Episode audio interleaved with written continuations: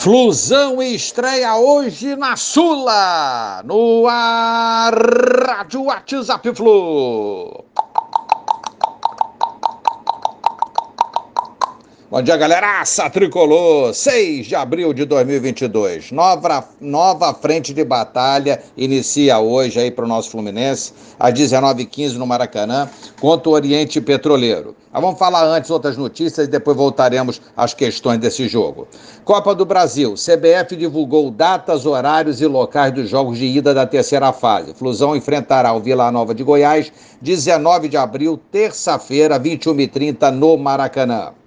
Fluminense Santos, estreia do Flu no Brasileiro no próximo sábado, 16h30, no Maracanã. Ingressos para sócios, torcedores eh, vão ter os ingressos liberados a partir eh, das 14 horas. Os sócios torcedores, 14 horas de hoje, quarta-feira. Venda geral para o público amanhã, 7 de abril. Gabriel Teixeira, Flu receberá 500 mil pelo empréstimo do jogador.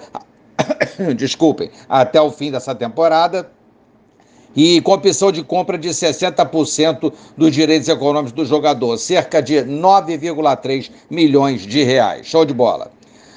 Uma boa notícia também, treino aberto. A diretoria está pensando em fazer um treino aberto nas Laranjeiras sexta-feira, antes do jogo de estreia contra o Santos no Brasileiro. O horário ainda deve ser definido. Vamos voltar agora para o jogo. A arbitragem de logo mais é da Venezuela, José Argote. Transmissão Comebol TV.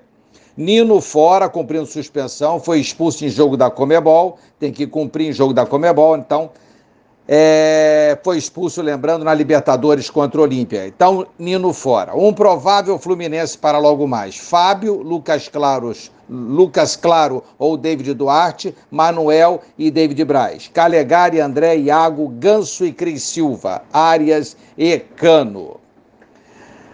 Nova parcial de ingressos vendidos para hoje, 15 mil até ontem. Vamos ver se a galera anima. Ainda tem hoje para tentar levantar esse número.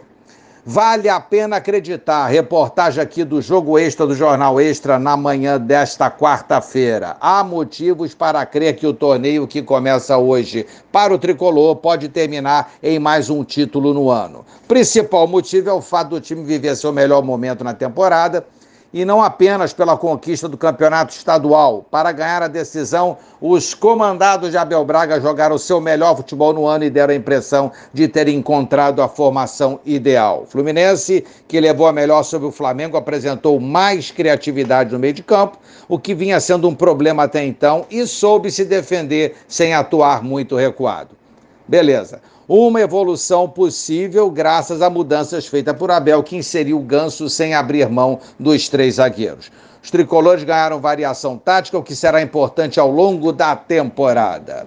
E além disso, o torneio pode ser combustível, amigos, é, para o brasileiro. Será jogado assim simultaneamente, né?